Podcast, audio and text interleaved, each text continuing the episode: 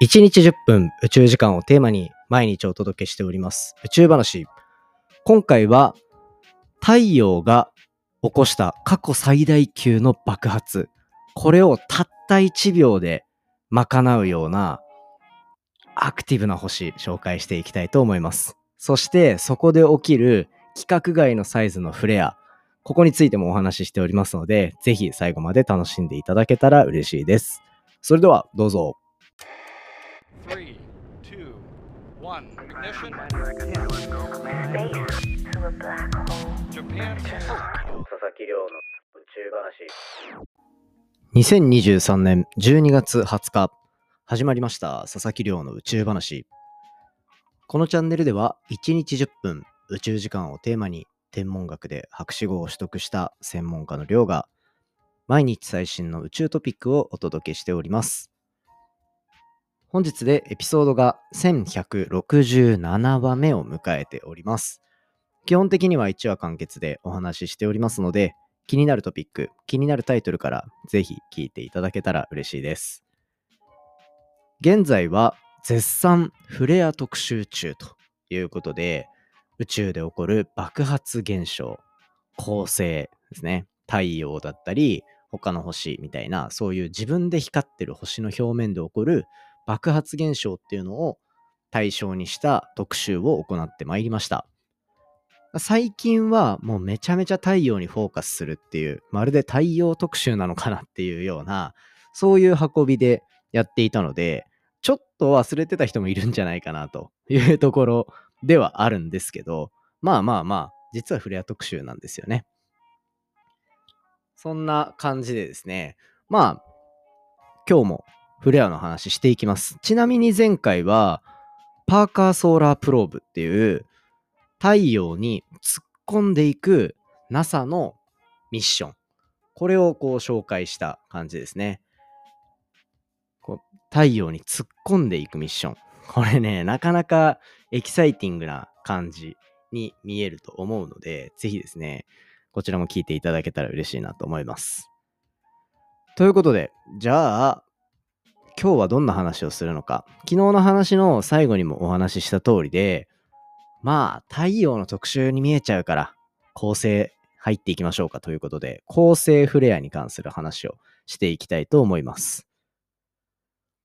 まあ、僕の得意分野ですね、構成フレア。なんでかっていうと、博士論文を書いたのも、もう卒検もそうだし、修士論文を書いたのもそうだし、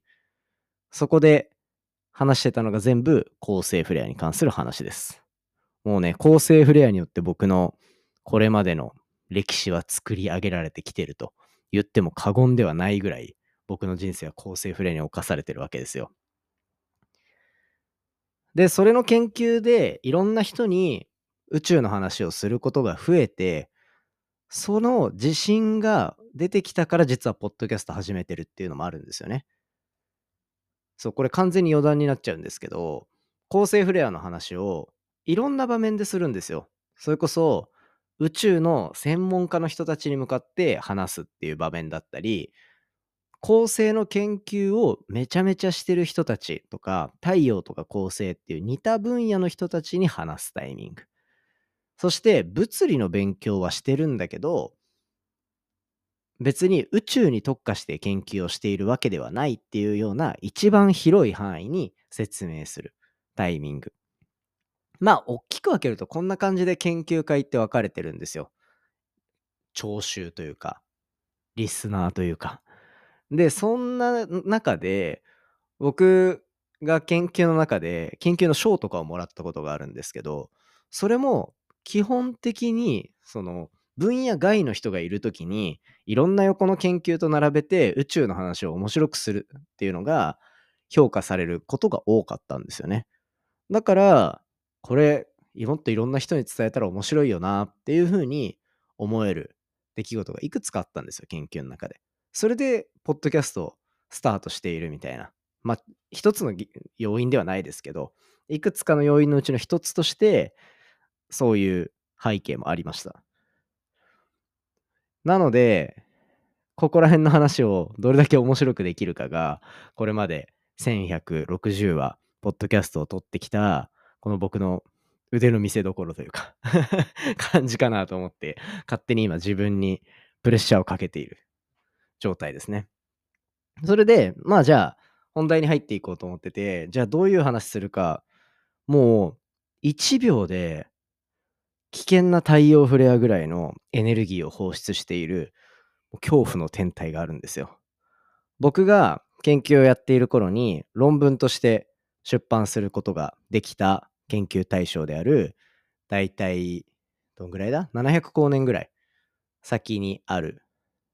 もっとか、600とか？550光年ぐらい先にある天体の GT ムスと呼ばれる天体紹介していきたいと思います。まあ自分の研究だからね、どうやって面白く喋ろうかなっていう感じで、この GT ムスっていう天体、その600光年弱ぐらい離れていて、ものすごくエネルギッシュな天体なんですよ。ものすごくエネルギッシュ。なんでかっていうと、さっき話したみたいに、通常、特にフレアとかを発生させていない時に、自分から放出している放射線の量っていうのがまずえげつなくて、X 線の放出エネルギーっていう面で見ると、太陽がこれまでに発生させたことのある最大規模のフレアのエネルギー。これが10の32乗って言って、0が32個つくぐらいのエネルギーの単位なんですよ。ねやばいっすよね。そのぐらいやばい規模の単位のエネルギーを放出していると。で、それのたった1秒で、つまり天体全体から1秒で太陽の過去最大規模のフレアぐらいの放射線というか放射線のエネルギーっていうのを放出するのがこの GT ムスと呼ばれる天体です。天体名めちゃめちゃ分かりづらいように聞こえるかもしれないですけど実は結構優しいネーミングで GT っていうのは本当ああくまで投資番号なんですよ。なんか車好きが喜びそうな名前なんですけど GT って。本当ただなんか A とかアルファとかっていう名前からどんどんついてってでそれの投資番号バーってついてったらまあ A、B、B、C ってなってって GT みたいな。多分そんな感じでついてるんですよね。で、そういった天体のじゃあ GT は分かったと。ムスってなんやねんみたいな。MUS。ムス。これは星座の名前。でこれね、南半球の星座だから、僕たち、本当に馴染みないんですよ。そんな星座あるんだってみんな思うと思うんだけど、これ、ハエ座。ハエ座です。ハエの星座あるんだみたいな。ね、世の中には、まあ、主に88個星座があって、88個星座があるうちの一つにハエがあるんですよね。まあ髪の毛とかもあるから許してほしいですよね。ハエぐらいは。まあでもなんか、どうなんでしょうね。このハエって名前つけた時って、なんとなくちょっと悪意ある感じしますよね。僕だったらポジティブな意味でハエってあんまつけないかなと思って、まあどういう意図でつけたのか。88星座っていうのもそもそもあんまり知られてなかったりするらしいんですよ。88で合ってるよな。ね、もしめちゃめちゃ星座詳しい人いたら教えていただきたいんですけど、88個に分かれてて、で、この星座ってなんで88個こうやって名前ついてるかっていうと、夜空、夜空見上げた時のその空間を88個に分割してるってことなんですよね。まあ南半球も含めなんですけど。88個に分割して、だこの星座の名前を言われたら、大体この辺りみたいな。っていう感じで見るんですよ。だから、天体の名前で、なんちゃらタウとかあるんですよ。タウ。TAU。これタウラスと呼ばれるので、え、タウラスは、お牛座あれ？お牛座って違ったっけ？まあなんかそういったネーミングになっていたりすると。で、まあそういうネーミングがついて、とにかくハエ座で南半球だったら望遠鏡を使えば見れるっていうこの天体ですね。まずそもそもフレアを発生させてない時点でものすごくエネルギーが高いと。で、それだけじゃなくて僕が発表した論文の中ではもうエネルギーの高いフレアをバンバン出してるなっていうことを発見したんですよ。どんぐらいバンバン出してるのかっていうともうバンバンもバンバンですよ。説明下手くそかってぐらいなんですけど、だいたい7年、7年半とかの観測の中で12回の爆発、巨大な爆発を見せています。12回 ?12 回でやってるよな。12回じゃないかもしれない。これは12回じゃなかったです。11回だった。11回の爆発を見せてます。で、そのエネルギー、なんと一番最大規模で言うと、太陽フレアの1000万倍。1000万倍ですよ。100万が06個だから、1000万倍だから07個ですね。ぐらいついたエネルギーをバーンと発生させるのがこのフレアを発生させた GT ムスっていう天体の特徴なんですね。もうこの、この桁数見ればわかると思うけど、太陽ってあくまでこう宇宙の中の一天体で、その爆発がものすごい規模なのかっていうと、宇宙全体で見たら、実はそうでもない。実はそうでもないんだけど、ただ、その太陽にとって巨大な爆発が発生すると、僕たち人類の生活っていうのは脅かされうるという状態になってる。このなんとも、なんか宇宙の中で地球の近くに住んでてラッキーって思いきや、なんでこんなちっちゃい爆発で僕らは影響を受けてしまうんだっていうちょっと悲しい気持ちにもなる。まあそのぐらいの規模感がすごい伝わるものですね。で、この研究の中でもう一個言及してるのは、その、そもそも太陽みたいな活動性、そういったところが見えるのかどうかっていう研究もしていて、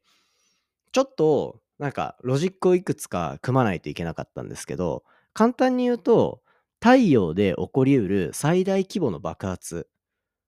そういうのフレアっていうのは、いつ起きやすいかっていうと、太陽の活動性が最も高い時期。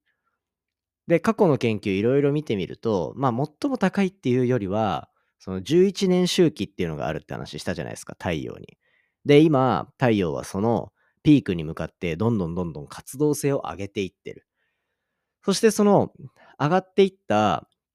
活動性が、だいたい半分ぐらい活動性が上がっていったタイミングぐらいから巨大なフレアっていうのを発生しやすくなる。っていうのが過去の研究で分かっていて、で、じゃあ、この7年間で11発のそんな巨大なフレア、1000万倍とか、ね、あの、それに準ずる500万倍とかっていうようなフレアを発見してきた。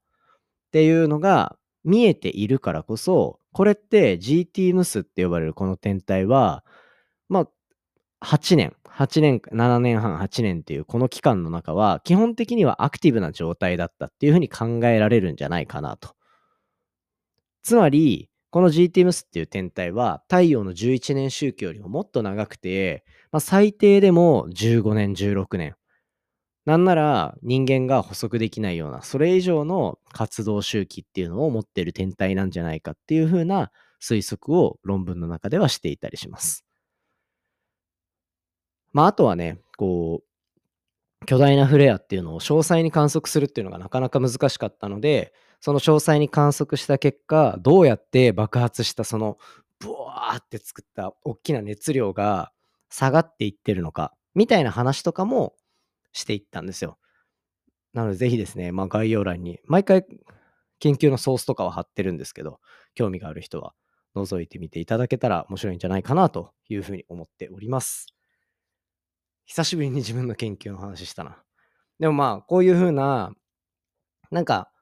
僕ずっと言ってたのが、太陽の研究をしてる人たちはたくさんいて、それに対して他の構成っていうものを、まあ、例にとってというか、統計的に調べていくことで、そこから、その傾向から太陽に対してフィードバックを与えたいっていう研究をしているっていう話をしたと思うんですけど、まあそういった研究の一部を今回紹介させていただいたという感じですね。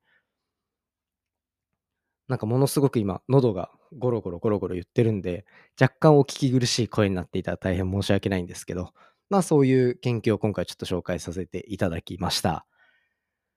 どうでしたかね？なんかそういうエネルギーの高いフレアたちの話っていうのがどんどん聞きたいなっていうのがあれば、ここら辺紹介していこうかなと思ってますので、ぜひですね、楽しみにしておいていただけたら嬉しいです。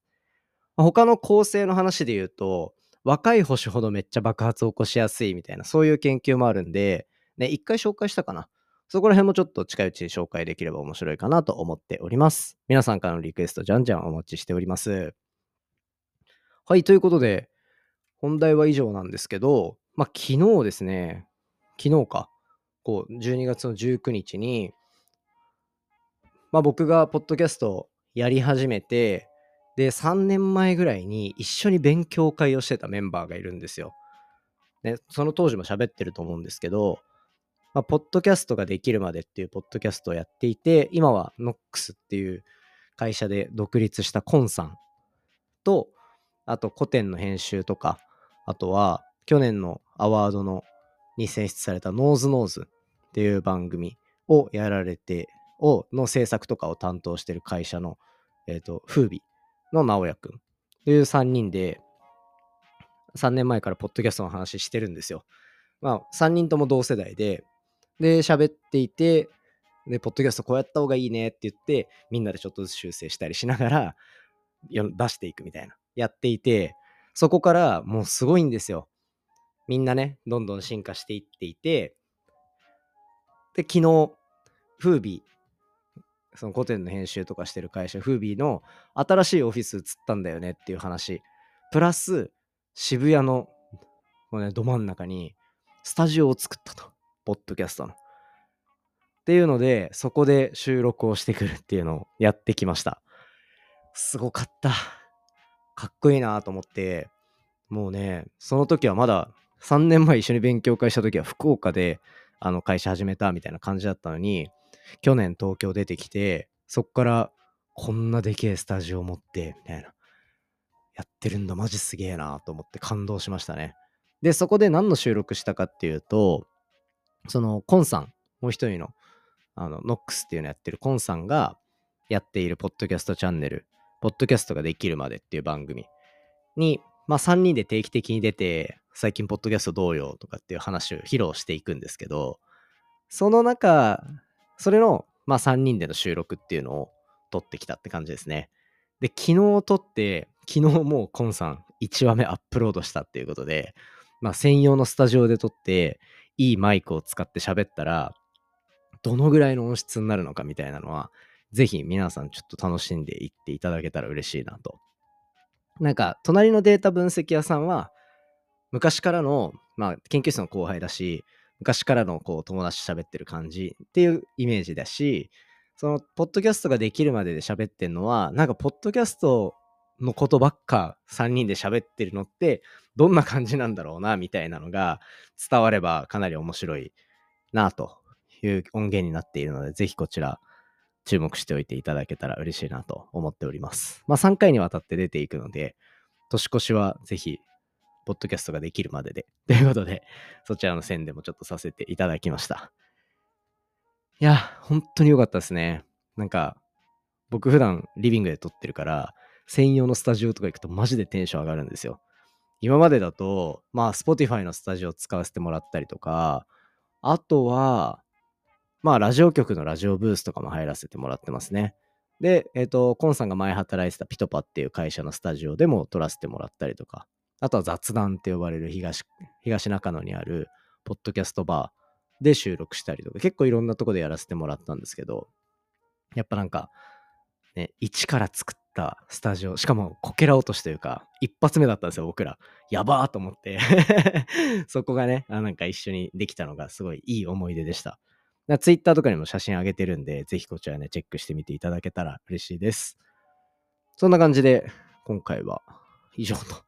いうことになっております。今日水曜日なので、隣のデータ分析屋さん最新話公開されます。久しぶりにたっちゃんと対面収録してきてるんで、その動画も一緒に Spotify で楽しんでいただけたら嬉しいです。